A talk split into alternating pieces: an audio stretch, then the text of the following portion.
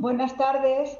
Eh, en este mes de la mujer hemos querido tocar varias áreas, varios temas y además dedicarlo a mujeres que han sido importantes dentro de sus ámbitos. En esta ocasión tenemos con nosotros a la psicóloga Rocío Lacasa, que además es una muy activa en, en, los medios, en la web. Ella misma nos va a decir ahora cuál es su web, donde tocan muchos ámbitos y temas que además hoy en día nos preocupan, como son la ansiedad o cómo enfrentarnos a los momentos que estamos viviendo ahora. Pero además ella nos va a hablar de Miller, que es una psicóloga que ha trabajado todo el tema del trauma, el trauma infantil, y nos va a hacer un perfil sobre, sobre esta mujer, esta psicóloga judía que hizo y que aportó en el terreno de la infancia y de la comprensión del trauma infantil muchos elementos para poder trabajar con ellos, sobre todo a nivel psicológico. Buenas tardes, Rocío. Muchas gracias por estar con nosotros. Buenas tardes, Esther. Encantadísima de estar aquí con vosotros. En estos días habrás notado, en estos meses, en este año, una mayor actividad dentro de, de la preocupación y de, la, de los temas relacionados con la ansiedad, ¿no es así? Desde luego, esta etapa está siendo un desafío para todos y entonces, bueno, pues la ansiedad está, está a la orden del día. Es verdad que la gente también es fuerte y tiene recursos propios y si no los tiene los busca y los fortalece, pero indudablemente estamos en una época complicada. Además tienes una web, ¿no, Rocío? ¿Nos puedes dar el nombre para que podamos sí, sí. contar? Mi web se llama hermanoslacasa.com, estamos mi hermano y yo, y tenemos un canal en YouTube también con más de 300 vídeos hablando, como decías tú, Esther, sobre la ansiedad, estrés, sobre el trauma también. También entrevistamos a expertos. Hay un material, ya no por mí, sino por los expertos que vienen, muy rico y muy, y muy, muy interesante para quien lo quiera visitar. Pues te agradecemos que hayas querido estar esta tarde con nosotros compartiendo este espacio en este mes de la mujer. Y además decimos a nuestros eh, seguidores del canal que vas a estar allí pudiendo responder a las preguntas que surjan en este momento. Así que te dejamos para que nos des esta charla y nos podamos ilustrar más acerca de estos temas. Gracias, Rocío. Gracias a ti, Esther, un placer. Bueno, pues efectivamente el, estaré pudiendo responder a todas vuestras preguntas, encantadísima, porque la verdad es que Alice Miller, como decía Esther, psicóloga judía, es un personaje enigmático y es autora de obras fundamentales sobre las consecuencias del maltrato en la infancia, como El drama del niño dotado, La llave perdida, El saber proscrito, Salvar tu vida y muchos más que ya pondremos para quien les interese. Tiene más de 13 obras, creo recordar, que habla sobre eso, consecuencias del maltrato en la infancia. Entonces, cuando he estado profundizando en su vida y en su obra, podemos deducir que además Alice Miller es un reflejo de las consecuencias del trauma por lo que ella vivió. Un reflejo también de cómo los mecanismos de negación, de intento de olvido, de silencio, de represión, pueden hacer que las víctimas de un trauma permanezcan como tal durante mucho tiempo. Por eso vamos a hablar también indirectamente de cómo trabajar sobre el trauma que ella misma experimentó en su vida. Os cuento ahora su historia. Ella invirtió el trabajo de toda su vida en ayudar a encontrar vías de, para liberar los traumas de otras personas, el sufrimiento de otras personas, pero a ella le fue difícil encontrar una vía para resolver su propio conflicto, su propio sufrimiento personal. Eh, entonces, en 1979 escribe, publica El drama del niño dotado, muy recomendable para quien le interese el tema del trauma. Eh, es un, una obra magnífica y muy profunda. Y, en esta obra ya contiene el germen de toda su posterior investigación. Ella relaciona, es experta en relacionar las experiencias traumáticas de la infancia con las enfermedades psíquicas y enfermedades psicosomáticas. Y esto es bastante novedoso en la época en la que estudia y trabaja como analista Alice Miller. Ella nace en Piotrków, en Varsovia, no sé si lo habré pronunciado bien, pero nace cerca de en Varsovia, en Polonia, en 1923, en el seno de una familia judía ortodoxa y posteriormente estudia filosofía, psicología y sociología. hay informaciones contradictorias. No se sabe si lo estudia en Varsovia, en una universidad clandestina, o en Suiza. Pero em, al haber estado profundizando, como os decía, en su vida y obra, nos podemos preguntar quién era realmente Alice Miller. ¿Qué esconden sus múltiples, vidas e identidades? ¿Qué esconden sus múltiples vidas e identidades? Porque, como ahora veremos, ella tuvo un conflicto con el tema de su propia identidad.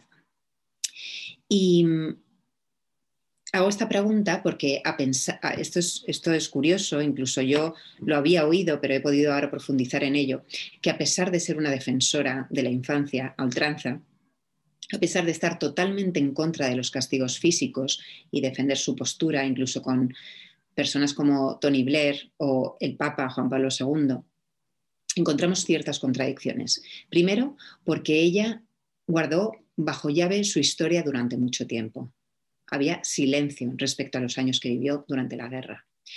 Y por otro lado, algo curioso, algo que me ha sorprendido, es que su hijo, Martin Miller, una vez ella fallece, publica un libro que, titula El auténtico drama del niño dotado. Sabemos que su primera obra fue El drama del niño dotado, pues Martin Miller publica El auténtico drama del niño dotado, en el que narra cómo desde pequeño sufrió el rechazo de su madre, curiosamente, que tanto defendía la infancia, el rechazo de su madre, el trato, frío y también los abusos psicológicos y físicos por parte de su padre, Andreas Miller, ante los que Miller, Alice Miller, estaba desconectada y ajena y siempre enfrascada en sus estudios.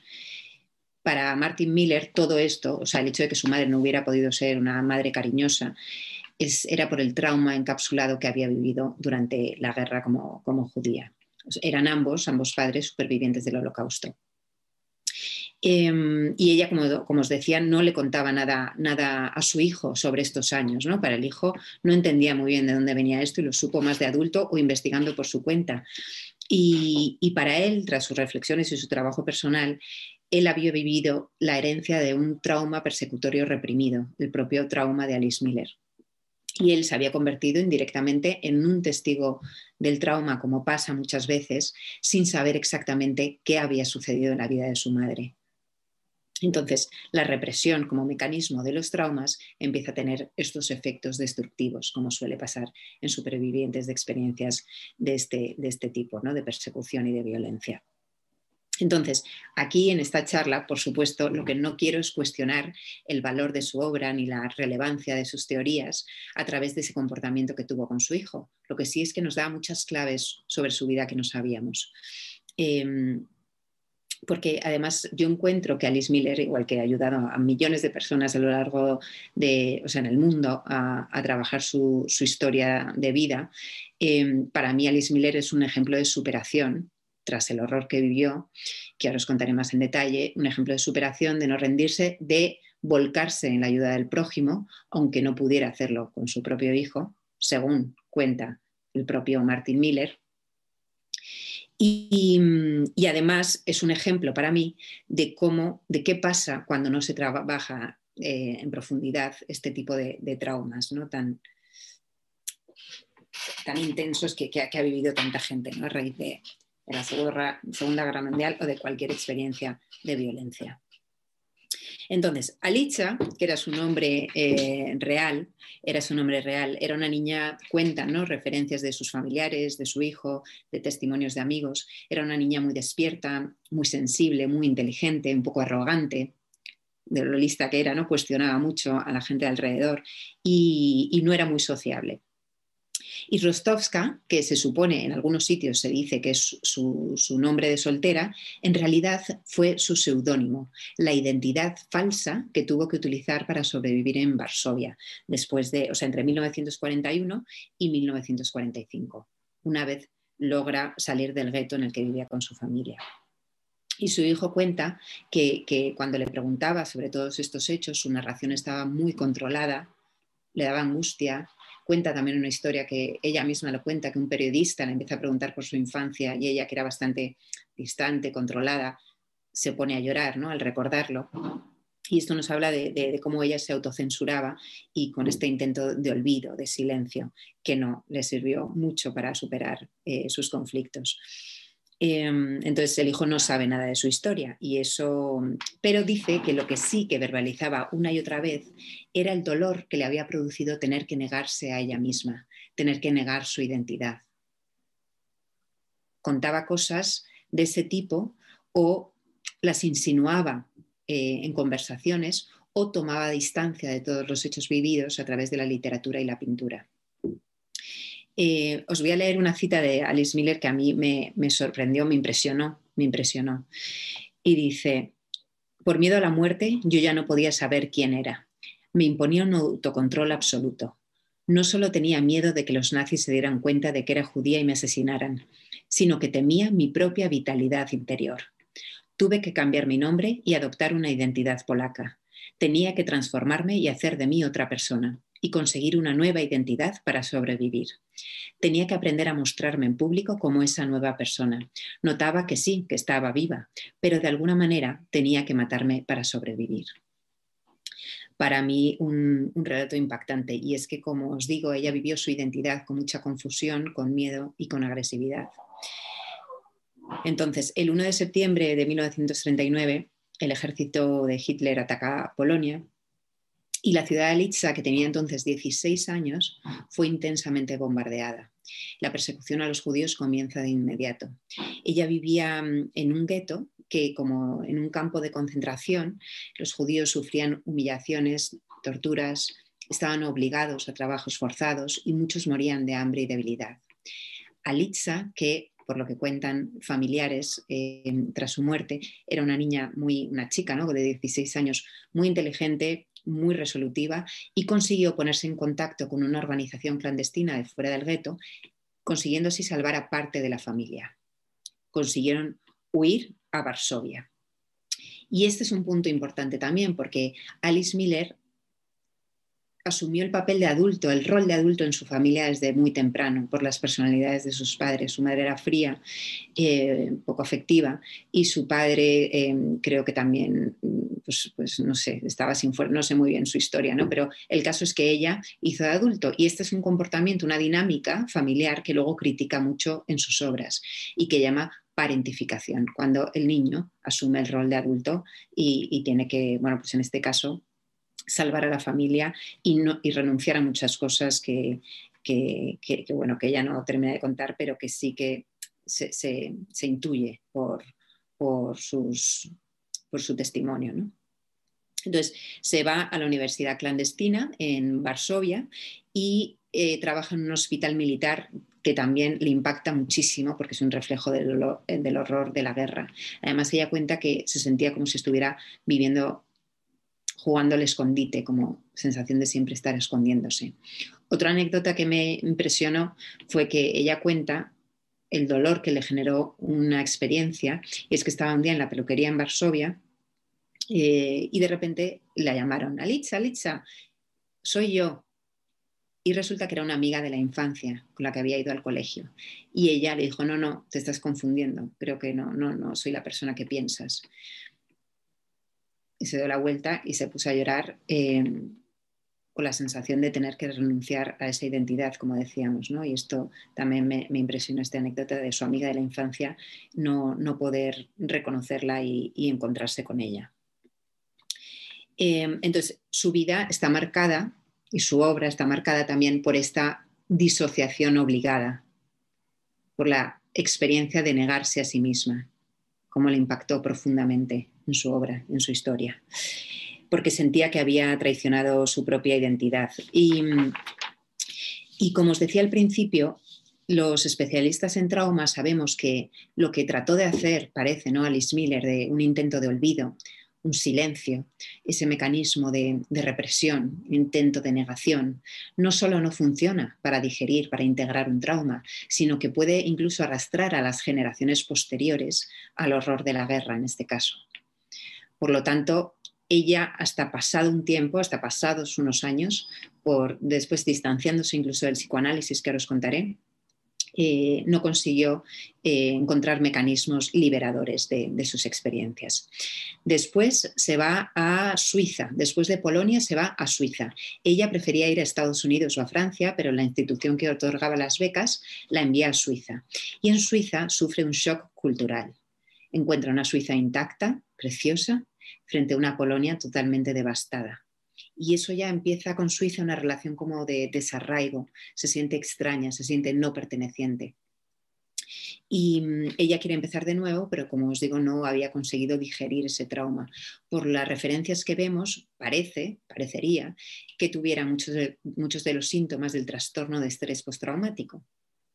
Y otra cosa que me ha impresionado es que em, en 1926 eh, los seguros del, Reich descartan el único diagnóstico que había para tratar las consecuencias psíquicas de la guerra, lo sacan del seguro. Entonces, las personas que estaban afectadas psicológicamente, psíquicamente por la guerra, por el trauma, no podían ser tratadas ni indemnizadas. Y no es hasta 1980 que se recupera y se redefine es en lugar de la neurosis traumática, que se llamaba entonces, em, el trastorno de estrés postraumático. Así las víctimas pueden volver a tener un tratamiento, un diagnóstico y una compensación cuando sea necesaria. Entonces, a pesar de sentirse ella en eh, esta relación de desarraigo con Suiza, vive ahí durante 40 años porque eh, encuentra refugio en el mundo intelectual de Suiza, que se abre paso a ella en Zúrich a través de la Sociedad Suiza de Psicoanálisis, a la que pertenece muchos años. Entonces, em, en 1953 comienza a formarse como psicoanalista y y esto le, dio la vida, por así decir. Encontró ahí la fuerza, encontró un pilar de supervivencia, encontró respuesta a muchas de las preguntas que se hacía sobre su propia vida y también un impulso para ayudar a otros. Y mm, en los años 50 el psicoanálisis, por aquel entonces, despertaba fascinación entre la gente. Eran como parte de la vanguardia sus defensores y estaban, estaban como desafiando lo establecido desafiando lo establecido. Todo esto del psicoanálisis atraía mucho a intelectuales, artistas, que buscaban, más que una terapia, buscaban descifrar los enigmas de su mente, el tema del inconsciente, descubrir su mundo interno y, elaborarlo. Y entonces eso le, apasionaba a, Alice Miller y, por eso se refugió en, esa élite intelectual. Pero eh, años después comienzan las grandes críticas al psicoanálisis, las primeras grandes críticas. Y Alice Miller siente que está viviendo una especie de guerra interna entre los fervientes discípulos de Freud y los otros psicoanalistas que empiezan a cuestionar, cuestionar a Freud. Entre ellos Kohut, eh, Heinz Kohut, que es austriaco, que tiene que emigrar a Estados Unidos en 1940, judío, Em, le atrae muchísimo su pensamiento, ¿no? Porque, y cómo habla del desarrollo de la subjetividad, de la idea de sí mismo. Ahora cuento un poco más sobre él. Pero, pero lo que eh, odiaba Alice Miller es que esta visión tan interesante, esta nueva perspectiva que ofrecía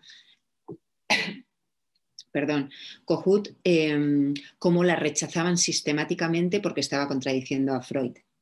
¿no? Entonces, ella sospechaba de esa actitud tan rígida, tan omnipotente de los, de los psicoanalistas más ortodoxos. Entonces, poco a poco, al interesarse en estos autores que cuestionaban ciertos, pues, ciertas teorías de, Freud, empieza a acercarse a ellos. Es Kohut, eh, también a John Bowlby, psicoanalista inglés, y a Donald Winnicott. Y empiezan los tres, bueno, los tres no, como ese grupo, un grupo a distanciarse del psicoanálisis clásico. Estos tres autores, Kohut, eh, John Bowlby y mm, Donald Winnicott, se empiezan a hacer preguntas que, responden a las preguntas que se hace Alice Miller. ¿Cómo se desarrolla la subjetividad del niño? ¿Qué experiencias necesita vivir un niño para crearse una idea sana de sí mismo? Entonces, Winnicott, por ejemplo, em, estudia, profundiza en los efectos de, de mm, reprimir el desarrollo de la subjetividad por la sobreexigencia, por la sobreadaptación al medio externo, al medio ambiente. Entonces, esto conecta mucho con la experiencia de Alice Miller de haber tenido que sobreadaptarse negándose a sí misma. Por otro lado, Bowlby nos habla de la teoría del apego, es el pionero de la teoría del apego que profundiza en la relación del hijo con la madre y cómo el desarrollo de una subjetividad sana, de una personalidad sana, digamos, parte de una buena relación de apego, de amor, de cariño, de protección de la madre con el niño, o si no es la madre, de la figura de referencia con el niño. Entonces se opone a la teoría de Freud porque para Freud es más importante la teoría de las pulsiones y para él la teoría del apego. Y esto lo conecta Alice Miller también podemos deducir por, por cómo vivió ella la relación con su madre, que como habíamos dicho antes es una, una mujer fría y desapegada. Y ahí empieza a encontrar respuestas Alice Miller. Y Kohut, por último, habla del reflejo social y cómo em, influye en el desarrollo psíquico, de nuevo muy presente en la vida de Alice Miller. Como os decía, estos autores se van distanciando del psicoanálisis clásico y revolucionan la psicología del desarrollo.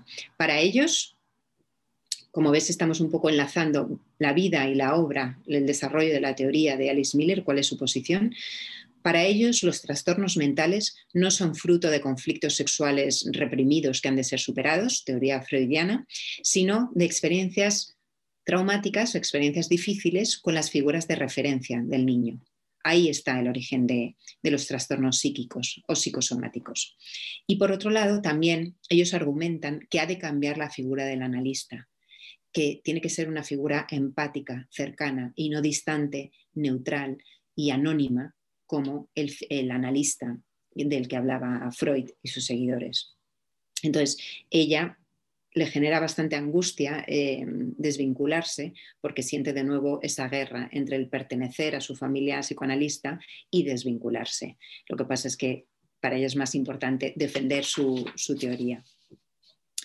Eh, luego en 1979 empieza una nueva, nueva, época, porque mm, con 56, 56 años publica el drama del niño dotado, el que os he comentado antes, para defender, como os digo, su teoría. Y habla de cómo sufren las personas cuando deben sobreadaptarse al medio y negarse a sí mismos. De nuevo, clave en su vida, ¿no? como ella, lo, ella misma lo expresaba. Y mm, entonces Miller con esa obra es clave en la historia de, la sociología, psicología y filosofía, porque toca la fibra sensible de la sociedad de su época. Es la primera vez que un autor de psicología se atreve a cuestionar el papel de los padres en, la educación de los hijos, que pide responsabilidades a los padres, que les pide nuevos requisitos a la hora de, criar a sus hijos ¿no? y de ser conscientes de cómo eh, de qué efectos tiene la educación en el posterior desarrollo del niño. Entonces, habla en, este libro, y posteriormente ya se convierte en, su lucha, sobre la pedagogía negra, un concepto que ella acuña para definir el estilo autoritario y represivo que mm, trata de doblegar al, niño y someterle a la voluntad de los adultos. Se basa al principio, al inicio, se basa en las observaciones clínicas mm, del estilo alemán, que ella considera traumatogénico porque usan técnicas de manipulación y técnicas de, bueno, técnicas, no, castigo físico, castigo corporal a los niños, y está autorizado y, bien visto en la época eh, a través de la pedagogía negra. Entonces, para ella, con ese estilo de, educación, estamos inculcando a los niños las sensaciones de humillación, de vergüenza, de culpa, de miedo, como formas de adiestramiento infantil. Entonces ella lo pone encima de la mesa y se opone totalmente a este tipo de, educación. Entonces, bueno, pues tuvo mucha relevancia, también tuvo muchas críticas, ¿no? Pero ella se mantenía fuerte, sin miedo y luchadora. También revoluciona el método psicoterapéutico, porque a partir de entonces para ella el objetivo de la terapia es que el paciente revele la verdad de su infancia y que ponga nombre al dolor que ha vivido, en caso de que haya vivido dolor o maltrato, y mm, conecta el paciente con el desarrollo de su propio yo, distanciándose de las influencias parentales. De hecho, anima a las personas que si incluso están manteniendo un vínculo con los padres en la edad adulta y han sido madres, mm, padres maltratadores, que eh, les anima a romper esa relación de dependencia en caso de que, pueda ayudarles a la superación de sus traumas. Otra cosa importante en la obra de Miller, algo que nos presenta, es la figura del testigo servicial. Para mí, clave también. ¿Qué es el testigo servicial?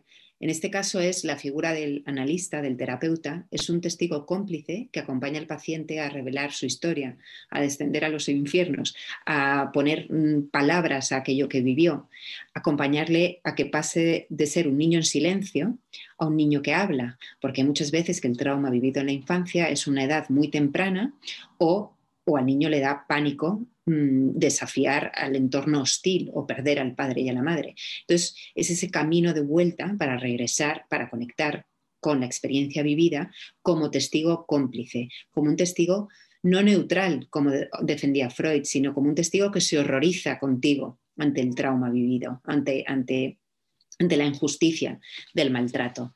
Entonces, ella critica, de hecho, los terapeutas que están obsesionados con, con, con, el perdón, ¿no? que el otro día me llegaba una paciente que le había dicho el terapeuta que hasta que no perdonara a su padre que había abusado de ella, no iba a dejar de tener ansiedad. Entonces, eso es una carga y una responsabilidad, no esa que criticaba Miller, de los terapeutas que animan al perdón o obligan, presionan al perdón em, como condición para evolucionar. Entonces, sí que ella habla del perdón, pero con unas condiciones previas, ¿no? O sí que, o sea, de primero tomar conciencia, tomar conciencia que a veces el tomar conciencia lleva a sentimientos muy violentos contra los padres, pero para ella es necesario conectar con esos sentimientos, no taparlos, no seguir reprimiéndolos, no seguir no contándonoslo, para poder evolucionar y recuperar esa identidad que fuimos perdiendo por sobreadaptarnos a unos padres maltratadores en este caso.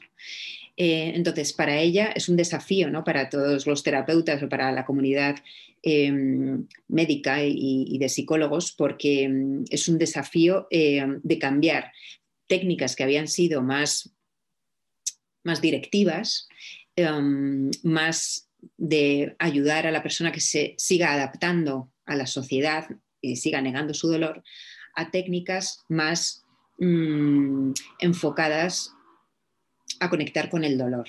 ¿no? Y entonces son técnicas más psicocorporales, técnicas mm, que a veces, bueno, ha sido criticado que no hay una técnica concreta, pero bueno, un estilo más de conectar con lo reprimido.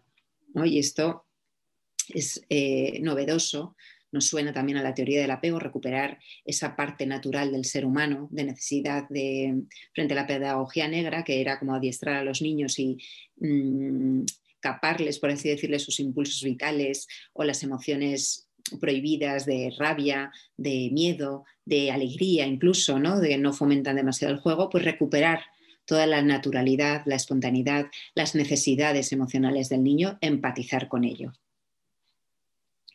De hecho, dice, otra cita que, que, me apuntó aquí que me gustó es, si el paciente sufrió maltrato en la infancia y el terapeuta no rehúsa a creerlo, como se hacía en algunas terapias, se abrirán muchas posibilidades para el paciente, siempre que el terapeuta no trate de convencerlo de que debe perdonar. Si lo hace, la terapia será contraproducente. Bueno, esto también ha tenido críticas, pero yo entiendo desde dónde lo, desde donde lo habla ella. Como os digo, perdonar puede venir después, pero no, pero primero hay que hacer un camino anterior. Luego también ella habla de, las otras figuras importantes que son los testigos que hemos tenido en la infancia. Dice que una persona que ha sufrido maltrato en la infancia se puede salvar, por así decirlo, con que encuentre un testigo que le que se comporte con él con amor, con cariño, que le ayude a ver que el problema lo tienen los padres, sino él, que no es culpable de nada, y entonces que le ayude a conectar con valores o a conservar valores como el amor y la bondad es más difícil que un niño sobreviva psicológicamente al maltrato cuando nunca ha tenido ni siquiera una figura, ya sea otro familiar, un primo, un vecino, un amigo, un profesor, que le acompañe ¿no? y, que, conecte con y que respete su, y valide su experiencia. Entonces, bueno, esto es un poco, os estaba contando eh, um, el principio de sus teorías, ¿no? los puntos clave que ya escribe en su primera novela el drama del niño dotado. Entonces, este libro fue un auténtico éxito, un superventas que fue traducido a más de 30 lenguas. Y enseguida saca otros dos que se llaman Por tu propio bien, que es irónico, ¿no? Decía que los castigos físicos, como lo utilizaban en la pedagogía negra, por tu propio bien, y no seas consciente, que habla también de la biografía de, Hitler, que fue un poco polémico. Y, mm, pero resulta estábamos hablando de cómo ella vivía, seguía psicológicamente atrapada un poco en la vivencia del trauma, porque cuentan que por el éxito sentía una ambivalencia ¿no? ante esta fama. Se volvió más paranoica, se sentía acosada, mm, quería esconderse, no le gustaba mm, ser vista, tenía mucho miedo a que se descubriera su auténtica historia y tenía todavía como rasgos paranoides de, ser descubierta, ¿no? Revivía antiguos miedos que había vivido durante, durante el nazismo como judía, lo que resulta duro, duro de, pues, leer ¿no? cuando, cuando lees su historia. Y, mm, pero eh, más importante para ella fue conectar con esta misión de ayudar a los demás y, es una misión en la que estuvo comprometida hasta el fin de sus días. Em, finalmente, en 1988 abandona la Sociedad Suiza de Psicoanálisis, se desvincula totalmente, algo que le cuesta, como decíamos, porque está entre el conflicto de permanecer, pertenecer. Recordamos que al llegar a Suiza se sentía extraño, no perteneciente y había encontrado ahí como una especie de familia intelectual, pero su postura la tenía tan clara y la defendía con tanta fuerza que decidió desvincularse. Em, entonces, ¿qué más cosas, cuáles serían los conceptos clave? Bueno, yo aconsejo a cualquiera que le interese mínimamente el tema de la relación entre experiencias de la infancia, que no tiene por qué ser siempre un, un, maltrato trágico, o sea, pequeñas experiencias de la infancia que nos han marcado y que no hemos podido digerir cómo luego pueden generar síntomas físicos, síntomas psicosomáticos. ¿no? Es todo como ahora está em, cada vez desarrollándose más eh, la medicina psicosomática. Y como además la, la neurobiología incluso está demostrando, eh, posteriormente cuando ya Miller era era mayor, todos los descubrimientos que ella hacía, que en realidad eran un poco teorías, especulaciones, pero como la ciencia ahora lo está confirmando.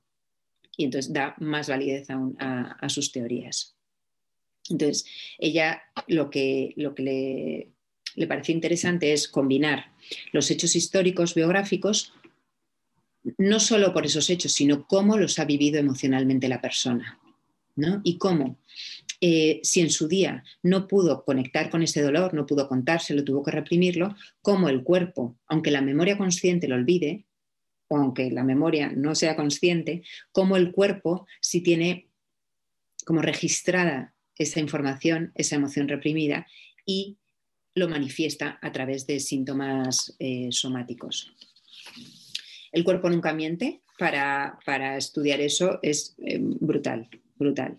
Y como os digo, también eh, cuenta las biografías muy interesantes de autores y cómo usaban el arte también para, canalizar toda su, su, malestar o su sufrimiento. Entonces, em, bueno, en eso se basa ella, cómo el cuerpo continúa anhelando sacar, digamos, las emociones reprimidas. Entonces, por lo que vemos y decíamos al principio, Alice Miller siguió teniendo una relación compleja con su hijo durante muchos años, hasta casi el final de sus días. Y esta es la paradoja, ¿no? Como la gran defensora de la infancia, la abogada defensora de los niños, la autoridad en, las experiencias traumáticas, cómo fue, mm, no se sintió capaz de darle afecto a, su hijo, ¿no? Según su hijo, ella se mostraba como, o sea, veía la figura de, de su hijo como un acosador más que le exigía y que no le permitía ser ella misma, como otra vez teniendo que negarse. Pues por estar, por ejemplo, dedicada más a los estudios que, a él. Eh, es muy interesante lo que, lo que nos estás contando, cómo se vincula la experiencia personal junto con eh, el trabajo y la investigación. ¿no? En el caso de ella parece que surge todo a partir de esa propia experiencia.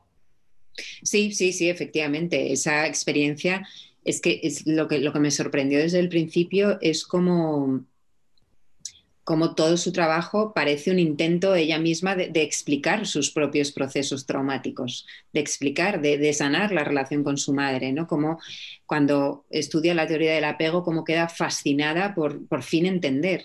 Muchos que estudiamos psicología vamos también en busca de, respuestas, ¿no? Y ella parece que, que fue un claro ejemplo de eso.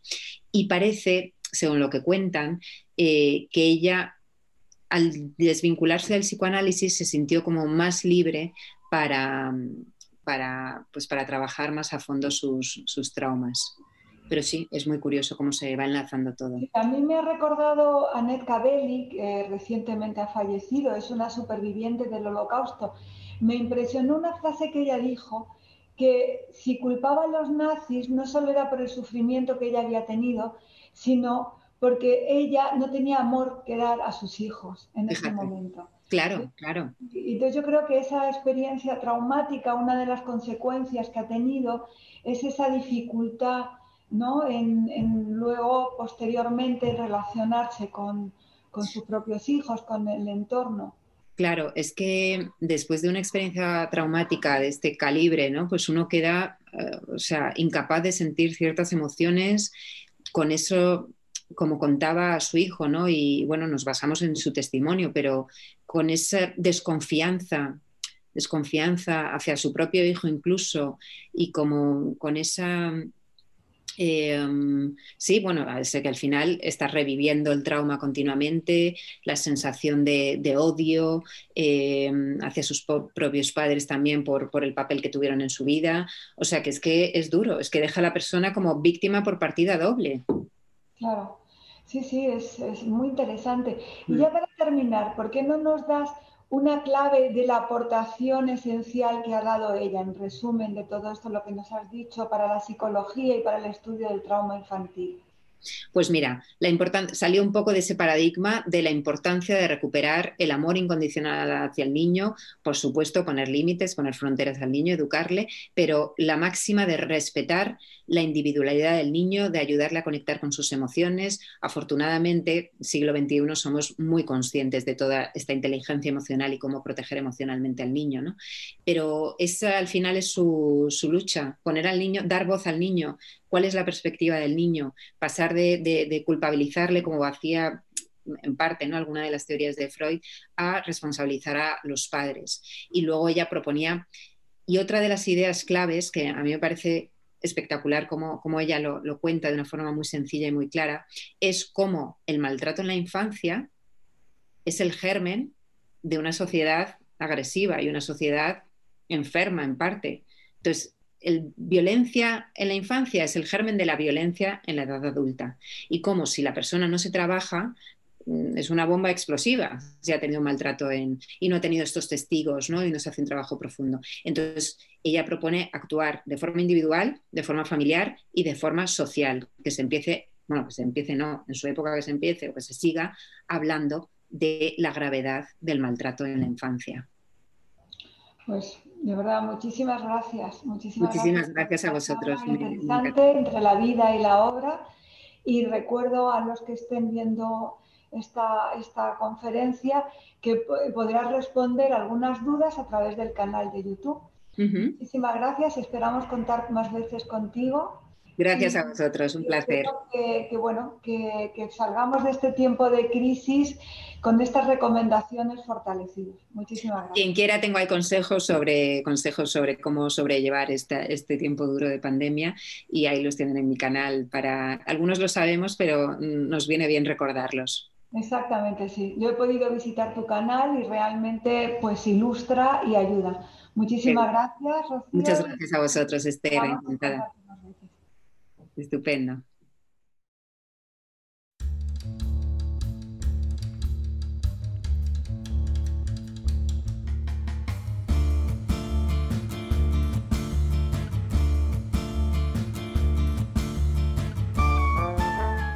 Gracias por escucharnos. Recuerda que también nos puedes seguir a través de Instagram, Facebook y Twitter con el usuario arroba Centro Sefarat Israel o si lo prefieres en nuestra página web www.sefarat-israel.es.